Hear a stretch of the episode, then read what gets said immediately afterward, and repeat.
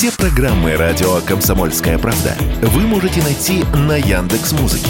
Ищите раздел вашей любимой передачи и подписывайтесь, чтобы не пропустить новый выпуск. Радио КП на Яндекс Музыке. Это удобно, просто и всегда интересно. Экономика на радио КП.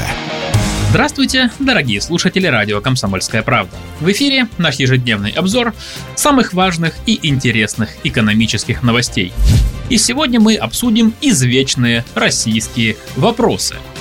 Напомню, что в России есть два главных вопроса, и один из них – что делать с наглыми самокатчиками, которые всех уже достали. И вот в правительстве, похоже, сумели найти ответ – Кабинет министров одобрил законопроект о регулировании движения электросамокатов и других средств индивидуальной мобильности, к которым также относятся сегвей, моноколеса и так далее. Правительство попросило Минтранс и группу депутатов, которые и подготовили этот документ, немного его доработать. После этого законопроект будет принимать Госдума. По сути, документ определяет кодекс поведения электросамокатчика и наказание за нарушение правил.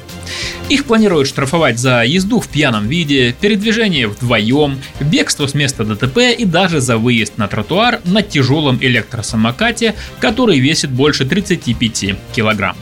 Размер штрафов от 500 до 30 тысяч рублей. Звучит внушительно. Но теперь возникает второй главный вопрос. А как найти виновника? С арендными самокатами все более-менее понятно. Прокатная контора знает, кто был, ну скажем так, за рулем в момент ЧП. А вот что делать с личными самокатами, которых тоже немало? В Национальном автомобильном союзе уверены, что надо установить дополнительные камеры на тротуарах, которые будут фиксировать нарушения и присылать письма счастья владельцам самокатов. А еще предлагают ввести для самокатов номера – Выдавать их можно через госуслуги. Зарегистрировался на портале, подал заявление, получил номер, прикрепил на самокат и тогда можешь спокойно выезжать на улицы города. Ну а потом будешь получать штрафы, как обычные водители, через госуслуги. И там же их оплачивать. По мнению правительства, контроль за исполнением нового закона о самокатах, когда его примут, нужно возложить на полицию. Именно полицейские должны останавливать и штрафовать нарушителей, например, если кто-то едет вдвоем или в пьяном виде. Ну а в будущем присылать штрафы, скорее всего, э, станет искусственный интеллект – как недавно заявил мэр Москвы Сергей Собянин, камеры в столице научились распознавать лица и номерные знаки с точностью до 99,8%. Еще сегодня предлагаю поговорить про цены. Сегодня речь пойдет о рыбе – Селедка всегда была одним из самых бюджетных видов рыбы, но в последнее время дешевым продуктом ее уже не назовешь. В рознице слабосоленая сельдь стоит от 300 рублей за килограмм. И в ближайшее время цена на нее может вырасти еще сильнее, как и на мойву, путасу и сардину.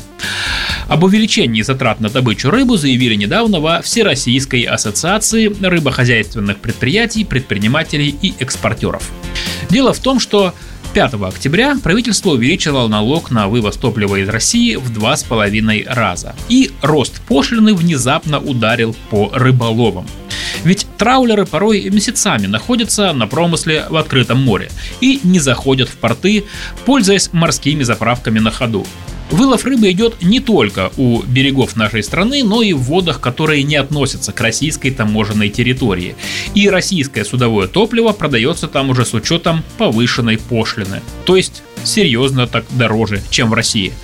Как отмечает глава Ассоциации рыбохозяйственных предприятий Герман Зверев, отечественное топливо стало дороже даже по сравнению с японским и китайским.